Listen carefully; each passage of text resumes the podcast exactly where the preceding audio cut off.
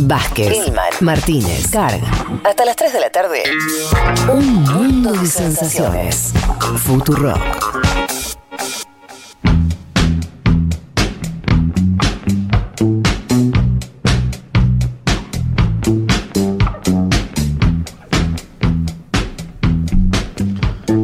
Vamos a. le- Les, cuento dos noticias breves, pero son. tienen su relevancia eh, y son muy de- del momento. La primera, otra desgracia más, ya lo de Haití. Sí. Yo, qué sé yo. me- me- uno está tentado a decir cerremos, o sea, hagamos, no sé, algo. eh, la verdad, eh, demasiadas desgracias juntas. Demasiada. Pobre país. Eh, ¿Viste cómo esa familia que le pasa todo? Sí. Terrible. Eh, bueno, un terremoto en Haití, 7.2 en la escala de Richter, un terremoto fuerte. Ya hay más de 300 muertos confirmados, seguramente habrá más, pues estas cosas siempre son así. Eh, el primer ministro de Haití, Ariel Henry, señaló que la situación es dramática. Estamos hablando además de alguien que está en su cargo, ustedes saben, lo contamos acá hace mes y monedas.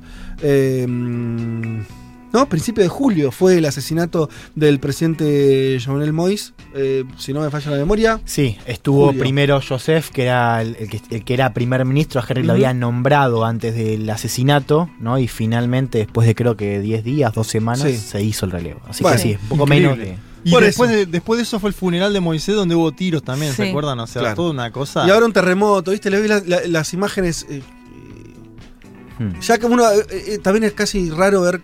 Todavía quedan cosas por destruir en Haití. Bueno, eh, la verdad es una situación de- desgraciada por donde se la mire. Recordemos que en el 2010 tuvo un terrible terremoto, seguido de una epidemia bestial también eh, de. ¿Cómo se llama? Eh, de cólera. Hmm. eh, de cientos de miles de muertos en aquel momento, la intervención que le hemos dicho acá, le hemos contado, fallida Sí. de, de fuerzas de, de armadas latinoamericanas. La inter- Minustá, ¿no? La famosa Minustá. Estados Unidos ahí.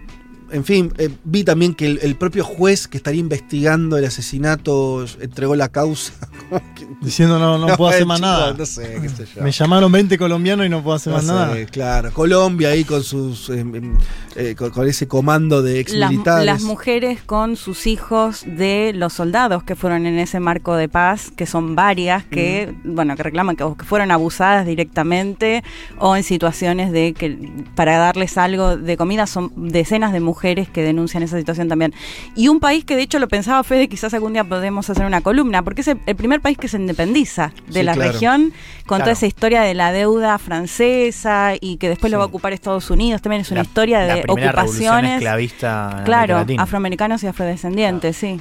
Bueno, por eso, pero la verdad que el, el presente haitiano es terrorífico. eh, así que bueno, mala noticia eh, en este caso el- con este terremoto. Veremos cómo, que, con qué saldo, pero bueno, ya, ya con una. Cuando, hay esta cantidad de muertos, es que además la infraestructura haitiana, que es pobrísima, también eh, seguramente está sufriendo, gente sin casa, además de los muertos, digo, ¿no? Eh, destrucción de, de- de- las condiciones ya muy precarias de, esa sociedad. La otra novedad de la semana tiene que ver con la renuncia de Andrew Cuomo, el gobernador del estado de Nueva York. Ustedes saben que venía Hmm. Ya se sabía que esto estaba avanzando, unas, eh, tiene, pesaban sobre él 11 denuncias de, de acoso sexual de distinto tipo y demás, pero bueno, un volumen obviamente muy relevante, ¿no? Eh, lo cual además despejaba cualquier posibilidad de... Defensa. Sí, porque eran sistemáticas durante muchos años, mujeres que habían trabajado, mujeres que trabajaban ahora, así que era o renunciar o juicio político. Bueno, exactamente. Eh, eh, 10 años gobernó el estado de Nueva York, además de una estirpe demócrata. Su papá fue Claro, su papá fue gobernador, su hermano Chris Cuomo, que es uno de los presentadores de la Sí, CNN. es de su círculo más, más íntimo. Sí, y diciendo esto de que es italiano, eso es tremendo.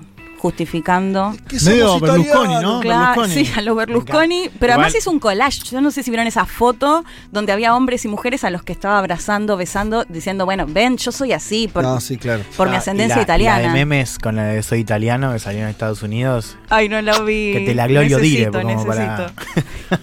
Pero bueno, renunció el martes. Eh, El año pasado, ¿se acuerdan que hablábamos mucho de él en la pandemia? Porque tenía una buena Y gestión. claro, porque, claro, Publicó era- un libro. porque asoma- porque asomaba como dentro del Partido Sí. Demócrata una cara visible. Sí, ¿no? sí, muy fuerte. Sí. Un tipo que ganó Una caída en muchísimo, desgracia- acumuló mucho con la pandemia. Una caída en desgracia muy fuerte, ¿no? Pero- Un estado con mucha Entiendo que hasta publicó un libro hablando de lo bien que le había ido en la pandemia. O sea, a Sí. ese nivel. Sí, recordemos esas cosas que bien me fue la pandemia. Nueva York hubo semanas con sirenas sonando y una cantidad de muertos impresionante. No digo que sean sí. culpa de No, cómo sí me le puedes echar la culpa al de arriba, ¿no? No, y además, claro, estaba Trump arriba también. Sí, sí, por supuesto, pero Estaba el Pato decir- Donald, pero me acuerdo, ¿te acordás? Hicimos incluso un programa intermedio en la semana, un miércoles, con, con- con alguien desde los Estados Unidos, eh, y le preguntábamos Ah, de verdad. Cuomo, me acuerdo. Era como la figura emergente Cuomo. Mm. Bueno, por eso, todo eso ha quedado enterradísimo. Em, ¿Qué más les iba a decir? Bueno, hay algo de justicia accidental, podríamos decir. Quien asume es una mujer. Sí. ¿Eh? Con un perfil muy distinto a él. Katy Hochul, ¿por qué el perfil distinto? Porque era, va, por lo que leía, era como una mujer que estaba mucho más en terreno, un perfil mucho más bajo, Mm. ¿no? Como era todo lo contrario, bueno, esto de exhibirse. Más calle y menos tele. Claro. Eh, tenés razón, eh, algo que, que- que vi de ella, del cual puedo decir muy poco, por eso ni, ni siquiera tengo claro en qué sector de los demócratas se encuentran, voy a decir la verdad, eh, si es eh, más moderada, menos lo que sea.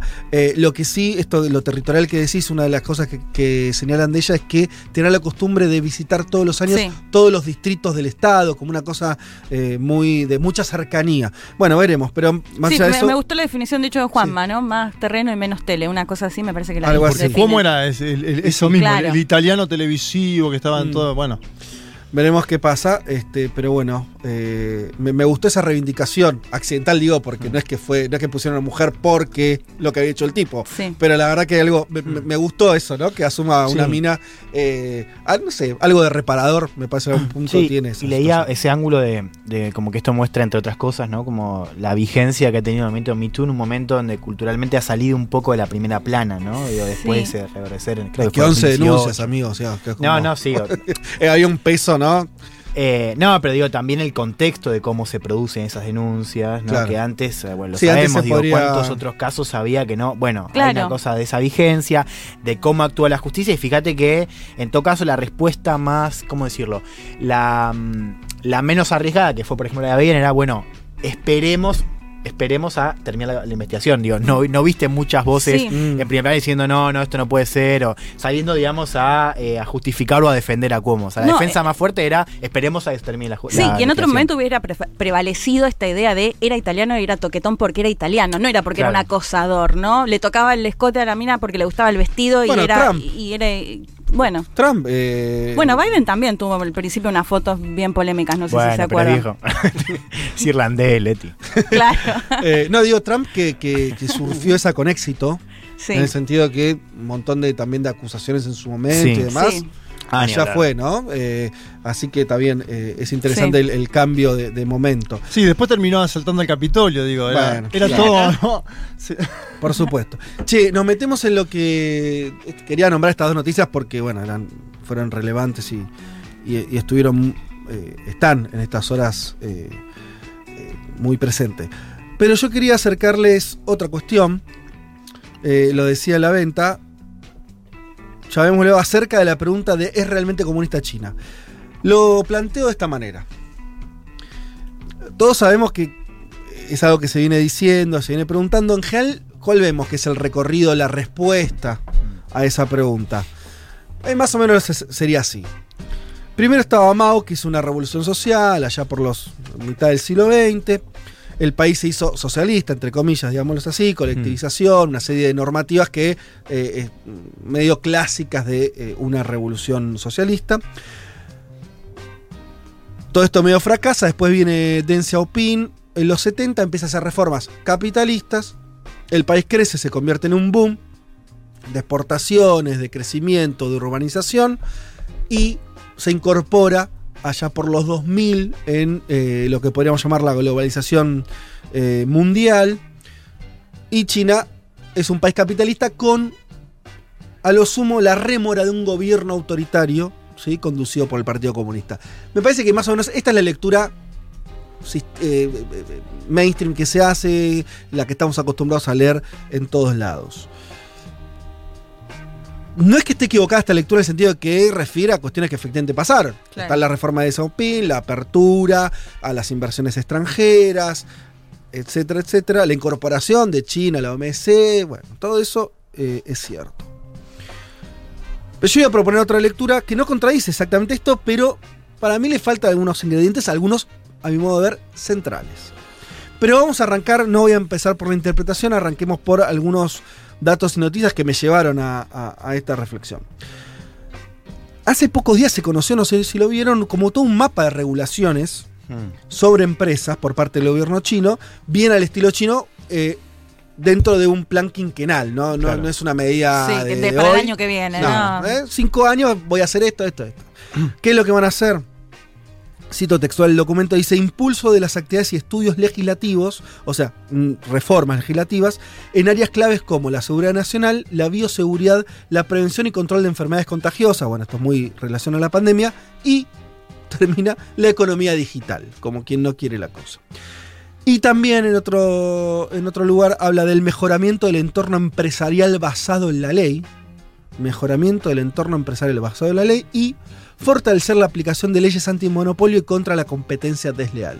Si tuviéramos que resumir todo eso y tratar de decirle una oración, básicamente un mayor control sobre los negocios y las empresas chinas por parte del gobierno chino. Ese sería un resumen, ¿no?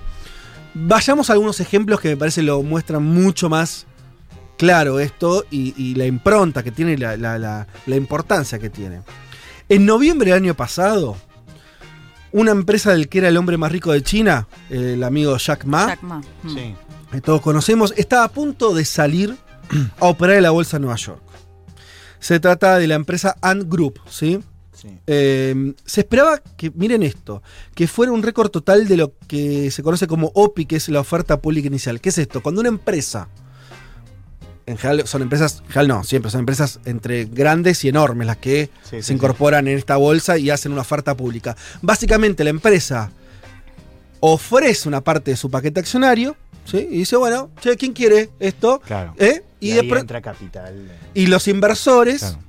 eh, se tiran de cabeza a esas ofertas públicas, sobre todo cuando hay un atractivo. En este caso lo había. Tal es así que se suponía que va a ser la más grande de la historia del capitalismo. Mm. Veamos las magnitudes. Hasta ese momento la más grande, ¿se acuerdan? Ustedes van a acordar, los oyentes también algunos, eh, de eh, la petrolera saudí Aramco, que era Sí, claro. básicamente la petrolera más grande del mundo, estatal, que dijo, me abro los capitales privados. Bueno, hasta ese momento esa era la mayor oferta, que había sido eh, de treinta y pico de, mil millones de dólares. La de Jack Ma se esperaba que superara los 40 mil. Para darnos una idea, más o menos la deuda externa argentina, la de Macri, que estamos hablando de esos 40 mil palos, eso es lo que se esperaba que ingresaran en términos de inversiones. Estamos hablando de un negocio de escala planetaria zarpado. Bien, estaba todo listo, estaba todo ¿Qué pasó? estaba Jack Ma ahí eh, a punto, A de, punto de firmar. de firmar, de, de- de- de festejar con champán. Bien, recibió un llamado del gobierno chino que le dijo, no, mm, eh, espera, no, no lo hagas. ¿Por qué lo suspendían? Bueno, básicamente tiene que ver con estas nuevas regulaciones que yo le decía. El gobierno chino pasó a pedir, de un día para el otro, unas nuevas medidas, eh, básicamente de escrutar el gobierno chino, ¿sí?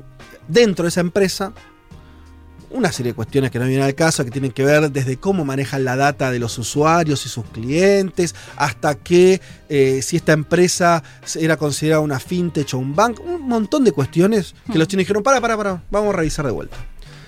Miremos los papeles. Miremos los papeles. Se cayó toda la operación. Uh, pobre Jack Ma. Eh, fue una mala noticia para Jack Ma, ¿sí? Sí. Pero también para los inversores norteamericanos. Hago pie acá, porque el punto acá, y esto empieza a ser central para responder esa pregunta de cuán comunista es China y demás, es que esto ya no juega dentro del terreno solamente de los chinos, sino que impacta en los negocios Claro. globales de los inversores globales, ¿sí? No es pavada esto. En el propio capitalismo, si querés. Bien. Eh, Jack Ma dejó de ser el hombre más rico de China. Era el más rico, dejó de serlo, un día para el otro. ¿Por qué? Porque esta, esta no salida derrumbó las acciones de esa empresa. Claro. Y no va al espacio Jack Ma. No, no es de los que va al espacio. Vamos a otro ejemplo, porque hay varios. Ustedes conocen la empresa Didi. Ahora, ahora está en. Argentina. Didi es un, el Uber de ellos, ¿no? Sí. Es el Uber chino, que ahora está globalizado también. Hay muchos países donde esto opera. En Argentina, de hecho, creo que está. Yo no lo usé, pero parece que está Didi Argentina, creo que se Sí, llama. sí, sí, sí. ¿No? Sí, no tiene mucho. Va, Mm. yo no Eh, creo. Creo que lo llegó ahora o está, está- estaba eh, llegando. Eh, pero básicamente. Atención con eso porque Huawei también llegó en su momento ahora, ¿no? Sí, y después, por eso. Bueno. Pero es un Uber chino, para decirlo rápidamente, una empresa tecnológica, eh, que también había sido de la bolsa de Nueva York. Esta había logrado salir, ¿sí? Con buenos resultados. Sí. Pero en un momento el gobierno chino dijo, las descargas de Didi en China se suspenden hasta nuevo aviso, porque el manejo, y acá sí tiene que ver con la, la- la data eh, de los usuarios, no sé cómo la están usando esta empresa, el- dice el gobierno chino, y yo voy a revisar. Así que frenamos las descargas. Bueno, también eh, derrumbó la, la- la cotización de la empresa inmediatamente. ¿sí? Todavía no se recuperó, de hecho. Otro ejemplo más. Y esto es, miren qué interesante, porque ya me voy de las tecnológicas. No, no me voy de las tecnológicas, me voy de la cuestión bursátil. En China, ustedes saben que creció mucho la educación privada no curricular Mirá. los cursos online. Pero no los cursos online como quien toma un curso porque sí, sino sobre todo en chicos que completan su educación clásica, Claro. ¿sí? en general Curricular, pública, ¿sí? en escuelas públicas, y las familias le compran estos cursos para eh, mejorar sus capacidades. China es una sociedad en ese sentido muy competitiva. Mm. ¿no? Eh, esto es, común también en, en- en muchos países de, eh, orientales. Sí, en La idea- Japón también. Bueno, total. Esta idea de me tengo que recontraformar para después tener un mejor eh, ingreso a la universidad y un mejor laburo. Toda esa situación. Bueno, entonces los nenes chinos, las familias de los nenes chinos, eh, con además del desarrollo de la virtualidad, se volvió muy accesible y masivo la compra de cursos complementarios para completar esa educación. ¿sí? Claro. Entonces, alrededor de esto se formó empresas enormes. Para darles una idea, una de estas empresas eh, que se llama eh, Gautu Techedu tiene un patrimonio, su dueño que es Xian Dongchen, de 10 mil millones de dólares. No estamos hablando de un curso online. Claro, un cursito. no, estamos hablando de mega empresas dedicadas a esto a una escala nacional en China. ¿Sí? De explosión de este mercado. Bueno, hace unos días el gobierno la re- reguló todo el sector, que no estaba regulado. Y decidió que em, las empresas de este tipo no, no pueden tener fines de lucro directamente, directamente, no pueden cotiz- cotizar en bolsa, ni pueden recibir inversiones de afuera del país. Chau. Otro, cambió de un día vez. para el otro la realidad de ese sector. De un sector Sí. que la empresa que nombré es la más grande, pero es un sector enorme en China. Eh, la fortuna de. El, sí, la, la- la- la- la fortuna de este amigo Xiang Dongchen, el dueño de esta empresa, pasó de esos 10 mil millones a los ya módicos 390. Para nosotros es mucha Sí, plata. Es un montón igual, pero, claro. pensá, de la 10.000 diferencia es a muchísima. 300 y me, medio que cambió tu realidad Sí, sí. como Se empresa. fue a la B. Sí. Vamos a agregar una chapa más. Eh, como todos saben, el eh, ACBC, el banco, Sí. ¿sí? Que todos lo conocemos por las siglas en inglés. Es un banco chino. Sí. De hecho, algunos por ahí son clientes, no sé. Nosotros, Juan y yo. Ahí va. por, por un Sí. trabajo. bueno, Sí, sí. vieron. eh, Que, que no vamos a decir que trabaja. No, no, Ah, no. Bueno, sí, va. pero. Es eh, secreto, pero en relación con, con. China. ah, bueno. ¿Compartida No, entre los dos? no tenemos- No todavía no. No, no, compartida no. Es un chiste. Bueno, ese banco, el cual eh, en Argentina ¿eh? hace 10 años, más o menos. El Iván, 2011. Iván de Pineda es la cara, o era la cara, creo. Sí, es la cara. Por eso, de hecho, todo lo, el tiempo. lo en elegimos por lados. eso, por Iván de Pineda. Claro. No por Xi Jinping, ustedes fueron, ¿no? Es un banco chino, No, estatal. nos escucha Rodri de Pineda, me hiciste acordar, le mandamos un beso. Ah, Bueno, volvamos. El, el banco ACBC es un banco chino estatal. Es como el Banco Nación. Ponele. ¿sí? Sí. Es un banco público, estatal. Con la diferencia que el Banco Nación opera en la Argentina. Claro. Este opera en otros En la- 40 países, de- además de China.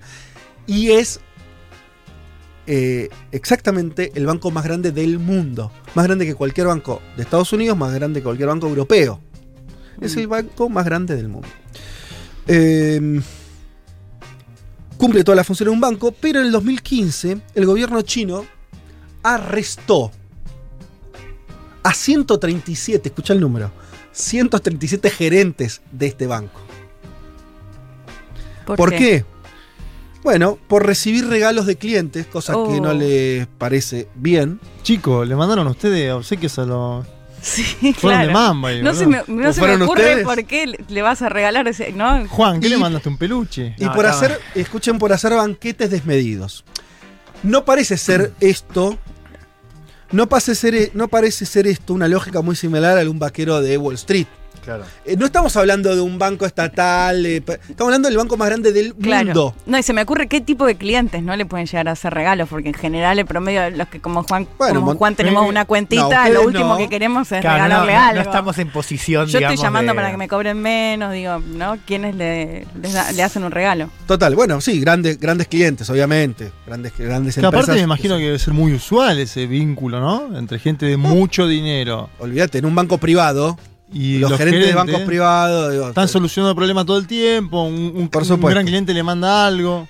A los chinos les pareció mal el gobierno chino y arrestó a 137 altos gerentes de ese banco. Esto fue hace unos años ya. Bien, ahora sí, vamos después de todos estos, este, eh, todos estos, estos cuentos, estos ejemplos, eh, vamos a intentar eh, hacer la interpretación. Que es evidente, por lo menos para mí, que el gobierno chino tiene un control impresionante, no ya sobre su población, que me parece que es un poco lo que siempre uno eh, sabe Sí. y bla, eh, ¿no? La, la idea del de, eh, el control sobre la prensa, sobre lo que. sobre las redes sociales en China, sobre el, sobre el chino común. Sino que tiene un control tremendo y lo ejerce Hmm.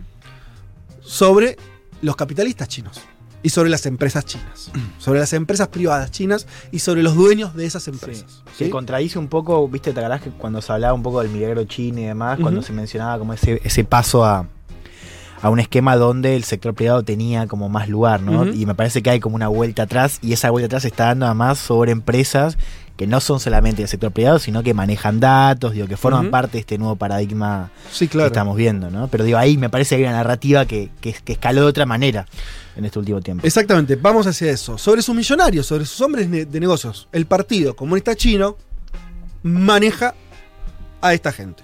Cuando digo maneja es la controla, le dice lo que puede hacer y lo que no, Hmm. la cantidad de fortuna que puede tener o no, cómo, a tener que- cómo hacer sus negocios y cómo no hacerlos. Esta es una primera novedad. ¿Sí? En, el, en el análisis. ¿sí? Porque hasta ahora, yo insisto, se, se- se decía mucho el control sobre la población eh, Sí. y no tanto sobre esta idea de que eh, de, de control sobre esta clase empresarial. Sí, de que si bien son privados, esto de, bueno, es capitalista en ese sentido, hay un control por parte del Estado. Pero, Fede, déjame hacerte una pregunta. ¿Encontrás algún parecido con lo que planteábamos en su momento de Putin con los oligarcas? Digo, empresas que son privadas, pero que también tienen un control y una inversión muy fuerte por parte del Estado. Sí, pero me parece que son cosas distintas porque me parece que ahí hay, lo- de, eh, hay un control, el, gobierno ruso, nos, tenemos que hablar de... eh, Se parece, pero me parece que son realidades distintas porque en Rusia sí existe una, una situación de, de- de- de capital- capitalismo más pleno. Un empresario eh, ruso está sujeto... A ver, por ahí Putin les impide hacer política si querés, ¿no? Les marca Sí. la cancha en otros niveles. No está por ahí Sí. afiliado al No partido es- de Putin. no, Que no es, es- algo que pasa con Xi Jinping. Exacto. Claro. No, no- no es este, me parece, ni, ni de casualidad el nivel de control sobre, eh, sobre las empresas, aunque sí, eh, en algún punto Sí, se, te- sí, entiendo. en algún punto sí eh, se parece. Eh,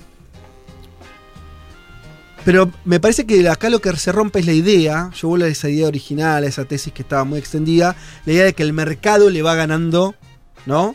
Eh, al Estado. Mm. ¿Qué te dice un- alguien que analiza la economía desde una posición más este, liberal? Dice, bueno, evidentemente eh, el- el- el- la impronta de la- del crecimiento chino está dado por el mercado, por el ímpetu de, de sus, eh, de las empresas privadas que se incorporan y demás. Y lo otro, bueno, es algo que va cediendo. Bueno, yo no veo eso. Acá no ves eso. Lo que ves es una Más bien lo contrario. Más bien es lo contrario. Son los Claro. empresarios los que terminan cediendo, quieran o no quieran, porque el caso de Jack Ma, por ejemplo, afiliado al Partido Comunista desde hace varios años, es que el año pasado desapareció de la escena dos o tres meses porque los pusieron a negociar. Le dijeron, ¿qué va a pasar con él? Y pasó lo que dijiste vos, digamos. Los sentaron en una mesita y le dijeron, ¿te acordás que había preocupación Sí. en términos de derechos humanos incluso? ¿Qué pasa con Jack Ma? Bueno, lo habían puesto gente del Partido Comunista Chino a decirle, bueno, ¿qué vas a hacer, amigo, ahora? Lo que vemos es que no hay. Es un grado de control sobre, el sector eh, capitalista en China que no ves en ningún otro país. Eh, esa es la verdad. Casi que uno te diría, es casi un hecho revolucionario.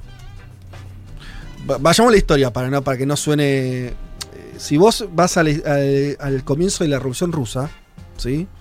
allá por los 20, cuando estaba Lenin, digo para poner un tono. Nadie diría que en Rusia no había una revolución. ¿Sí? Sí. Y Lenin permitía, el- con, con la nueva política económica que desarrolló en los 20, permitía la existencia, de hecho lo- los hubo, de empresarios rusos haciendo negocios. Ahora, sobre eso hay un control político por parte de una revolución que decía, bueno, ahora sí que haya empresarios, ahora no, ahora vamos a aplicar tal reforma. Ahora abrimos la NEP. Claro, exacto. Bueno, control político. Bueno, esto es lo que está ocurriendo en China. la verdad es que no parece evidente que, que eso es lo que está pasando. ¿Por qué? Porque en política hay que hacerse la pregunta es quién conduce. Esa es la pregunta que hay que hacerse. ¿Quién conduce? Bueno, en, en China, ¿conduce, lo, ¿conduce Jack Ma? No. Mm. ¿Conducen los dueños de estas empresas enormes? No. Conduce el partido. Y eso, eso te, te cambia un poquito el panorama. Te lo pone en otro lugar. Em, Estoy viendo una nota de enero de este año, no voy a decir el medio, googleenlo si quieren. Cada vez más empresarios chinos evalúan sacar su patrimonio del país ante el avance de Beijing sobre el sector privado. ahí va. Bueno, claro, se van, las empresas abandonan China. Los argentinos yéndose a Uruguay, ¿no? Claro, es, es eso eh, a otra escala. Em, ahora, por eso preguntémonos, si el, eh, si en el 2021, ¿no? Ahora, el gobierno chino decide la suerte de los que más riqueza personal tienen en el país, sobre las empresas más grandes que cotizan en la bolsa de Nueva York, sobre ramas enteras de la economía, incluso ramas nuevas de la economía. No es que el Estado chino se quedó controlando, no sé, eh, una, la fábrica de tornillos, ¿sí? Que era la otra lectura que se hacía. El Estado chino, el ejército que controla una cierta parte de la industria, de hecho el 70-80% del PBI chino está administrado por empresas estatales. Les hablé del banco, ¿sí? Aún sobre el restante, también el partido controla. Ese es eh, para mí el dato absolutamente trascendental. Es muy difícil hablar de un retorno al capitalismo. No es lo que está ocurriendo. Mm. No es lo que está ocurriendo en los hechos. Eh, en China está pasando, me parece, otra cosa. ¿Qué pasa? Bueno, eh, yo lo uno con el otro dato acá.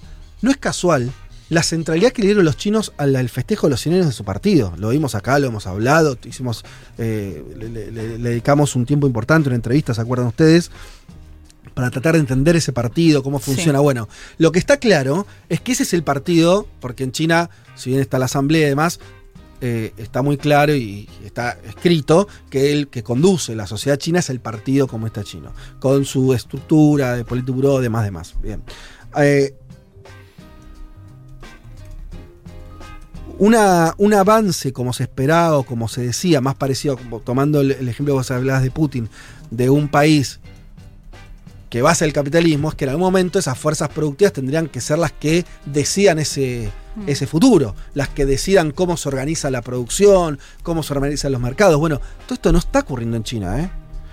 En China, la confusión tal vez tenga que ver con que, y esto también está muy... eh, se puede buscar en, cualquier lugar, la idea de que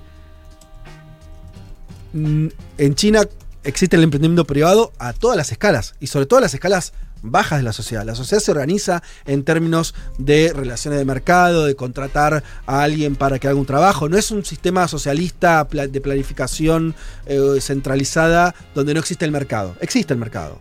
Ahora, la conducción política la lleva este partido. Las decisiones económicas de apertura, de cierre, de cómo invertir, las hace el partido y no el mercado, ni los empresarios chinos. Y esto tal vez sea distinto a lo que se esperaba desde Occidente que ocurriera, hasta hace 10 años. ¿No? Se esperaba que si la gente dinamizadora eran los Jack Ma, bueno, los Jack Ma fueran los que digitaran la política económica. No es así. No pueden digitar ni su suerte personal. Entonces, ¿existe al final, al final una clase? capitalista, no sé. Porque si no, te, no cumplís ni siquiera la soberanía sobre tu propia su patrimonio, sobre tu propio destino, uno puede dudar de que exista algo así como un capitalismo chino. Em, entonces, me parece que estamos en un momento donde yo creo que vamos a tener muchas sorpresas en el futuro. Porque a lo último que hay que unir, y con esto cierro, es que hoy China, a diferencia de lo que pasaba hace 20 años, que los liderazgos políticos eran medio intrascendentes, ¿no? Cambiaban, esto lo hemos contado también muchas veces, vos tenés a un muchacho, a Xi Jinping, que sacó la cuestión de, de la no reelección de su cargo, ¿no? Él se puede quedar todo el tiempo que quiera ahora. Acumuló una cantidad de poder, quizás todo eh, eh, esto está eh, consensuado, de que después de Mao, el tipo con más poder político en China es él. Está equiparado en la constitución, Bueno, ni más ni menos. por Vivo, ¿no? por arriba de Deng Xiaoping en términos de poder político. Sin lugar a dudas. Bueno, entonces estamos en un momento muy particular. Y esta idea, que me parece es con la que yo quería cerrar, la idea estaba en que la globalización se había comido a China, ¿no es cierto? O sea, el triunfo del capitalismo, la, la caída del muro de Berlín, eh, bla, bla, bla, había logrado que China se incorpore finalmente al capitalismo. Y si China se está morfando el capitalismo, por lo menos en, un- en la- en- en- en lo que respecta a su, a su capitalismo, yo por lo menos me lo pregunto. Porque vos tenés una economía que sigue creciendo. China, de hecho, va a ser. Ya superó la pandemia. Sí, de hecho en la pandemia, ¿no? bueno, entonces tenés una economía pujante, con inversión, con, con desarrollo, a diferencia de lo que pasaba en la Unión Soviética en los 80, estancamiento, Claro. ¿no? Eh, superación tecnológica por parte de Occidente. Todo eso no pasa. China está pujante, creciendo, innovando, bla, bla, bla, bla, bla, con, detallecito, control del Partido Comunista de ese proceso. No control sobre político de la población solamente, sino control Mm. del proceso económico. Y ahí entonces me parece que hay que repensar un poco las cosas. Y yo ya no, no respondería tan rápido a la pregunta de si China es capitalista, ¿no? Eh, o, o cuánto queda de comunismo en China. Me parece que bastante. Sobre todo porque son los que deciden qué se hace o no. Ahí. Y me parece que eso cambia las reglas de juego. Alguno quiere decir algo. No, a mí me parecía interesante esto porque cuando se cuestionaba de qué tan comunista es China, era difícil encontrar, quizás, por ejemplo, bueno, volvemos al caso de Japón, pero podría ser algún otro país de la región, ¿no? Con un control muy fuerte, esto que mencionabas, de el Estado sobre las personas, que quedó muy claro con la pandemia y demás. Y decíamos, bueno, pero en definitiva, si es capitalista, si rige el mercado, ¿qué diferencia Mm. hay? Me parece que esto que estás mencionando es recontra clave para marcar que sí, claramente hay una diferencia entre el capitalismo o Y no me llamar en China que en Japón, por ejemplo, ¿no? Claro. Que es otra economía que va muy bien. Y, y no me metí en que, en que el gobierno chino, con Mm. mucho éxito, logró ponerse objetivos sociales, de todo tipo, y los va cumpliendo. Yo O sea, tengo algo de velocidad, Fede, porque mm, imagínate, si Joe Biden es el tipo que está hablando contra Wall Street y que, le- que dice vamos a cobrarle más impuestos a las empresas que más tienen los Estados Unidos de América, Biden, que es la cara Mm. del capitalismo hoy a nivel mundial, porque es el que conduce la máxima potencia mundial, ¿por qué China no haría lo mismo en el sentido de avanzar, como vos bien mencionás, desde otro ángulo? ¿no? Es decir, me parece que China también está en un contexto mundial, aprovechando la pandemia y sus circunstancias, para llevar, dices, y, y Xi Jinping debe pensar, che, si Biden está avanzando así en el plan interno en Estados Unidos, avancemos nosotros también acá. Ahora, para vos la diferencia, que es como lo que te hace cuestionar la idea del capitalismo, comunismo, es quién toma, o sea, cómo el Estado o el partido, que en China estamos hablando de lo mismo, Sí. eh, se sienta en el asiento del conductor y toma... O sea, eso para vos es lo que cambia. Y sí. Y sí. Es que es lo que cambia Ah, la, siempre. la pregunta natural es si eso alcanza para, para determinar que estamos en otro, o sea, que no es capitalismo, ¿no? Porque ahí de vuelta entramos, ¿no? También en Ujú. qué, o sea, qué es capitalismo y qué no. Eh, Y yo diría que si, si, no, Sí. si, no, si no domina, a ver, eh, para, para ir a, a- a lo- a clásico, ¿no? Sí. El ascenso de la burguesía, ¿no? El capitalismo es el ascenso de la burguesía. ¿Qué significa el ascenso de la burguesía? Que hay una clase sí. que es la que ordena la economía. Dice, lo- las reglas de juego son estas. Sí, la que tiene el poder. En China no. Sí, ahí no me quiero meter, digamos, en la. no quiero hacer un debate de marcha, pero digo, ahí también, o sea, las relaciones sociales de producción. No, claro. Por eso. decís que eso, eso también impacta. O sea, aleja las relaciones sociales produ- produ- de producción capitalistas de lo que pasa en China por yo no el rol estoy que tiene que, el Estado. claro, yo no estoy diciendo que en China hay socialismo, porque eso en realidad igual si te pones una definición más o Hmm. menos estricta en ningún lugar, casi que lo hubo. ¿Sí? Mercado hubo hasta la Unión Soviética en la década del Sí. 60. Entonces, es muy. eh, ahí sí, correcto. Eh, Sí, sí, sí. eh, menos que hay comunismo, que es otra instancia, no, no- no- no nos vamos a meter ahí, pero es obvio que no lo es. Lo Mm. que te digo es, si es capitalismo es uno muy extraño, es uno nuevo, Claro, es bajo la dirección Claro. política de un partido que se dice comunista, pero no es que se dice comunista y no lo es. Se dice comunista Sí. y aplica una serie de planificaciones Mm. de hacia dónde quiere ir, las cumple Sí. y ah, ahí están. Sí, lo que te pasa con China también es que tiene esa, como esa respuesta para todo, que es el socialismo con características Claro, chinas. claro. Sí.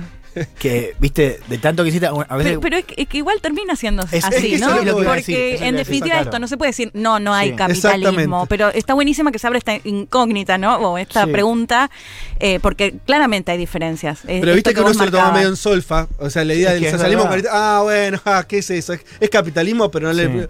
Me parece que no, me parece que realmente No, ahí y de pasa hecho otra cosa. lo ves gráficamente en la celebración del 100 aniversario del Partido Comunista, todos esos escenarios de os y martillo, Ujú. porque viste, algunos quieren equiparar este socialismo con características chinas a la socialdemocracia europea, a un socialismo de mercado. Muchachos, ves dos o tres fotos y te das cuenta que eso es algo totalmente distinto. Sí, pero eso más en el plano, estoy de acuerdo, pero eso en el plano más político, simbólico, que ahí sigue estando fuerte. Ahora, Mm. sí a nivel estructural de relaciones económicas y de cómo funciona la economía dentro de China y sus relaciones sociales, ahí yo no lo tengo tan claro, pero es verdad que siempre te sirve más eh, la idea del socialismo con características chinas que decir, bueno, es comunista, no es comunista, es capitalismo de Estado, ¿no? Claro. ¿no? Y es además- comunismo con algunas relaciones de mercado. Y además, Juan, si, si nosotros estuviéramos viendo Hmm. una equiparación de poder que podría haber ocurrido, social, donde vos los, los capitalistas chinos nuevos Sí. son los que dictaminan las reglas, bueno, uno podría decir, ok, acá está Hmm. pasando un Le traslado. pusieron las hay- condiciones allí, diríamos. eh, ah, claro, hay un traslado de poder, está existiendo algo así. Ahora, ¿no ves eso? ¿Ves todo lo ves que no les cuesta? Claro. No le- o sea, al, al gobierno chino no le costó nada hacer de Hmm. Jack Ma una cosa o la otra. Mm. Sí diría, tomando un poco lo que decía Juan, ¿no? el tema de los tiempos, que ahí hay algo también de diferencia, ¿no? En relación a cómo se perciben estos cambios.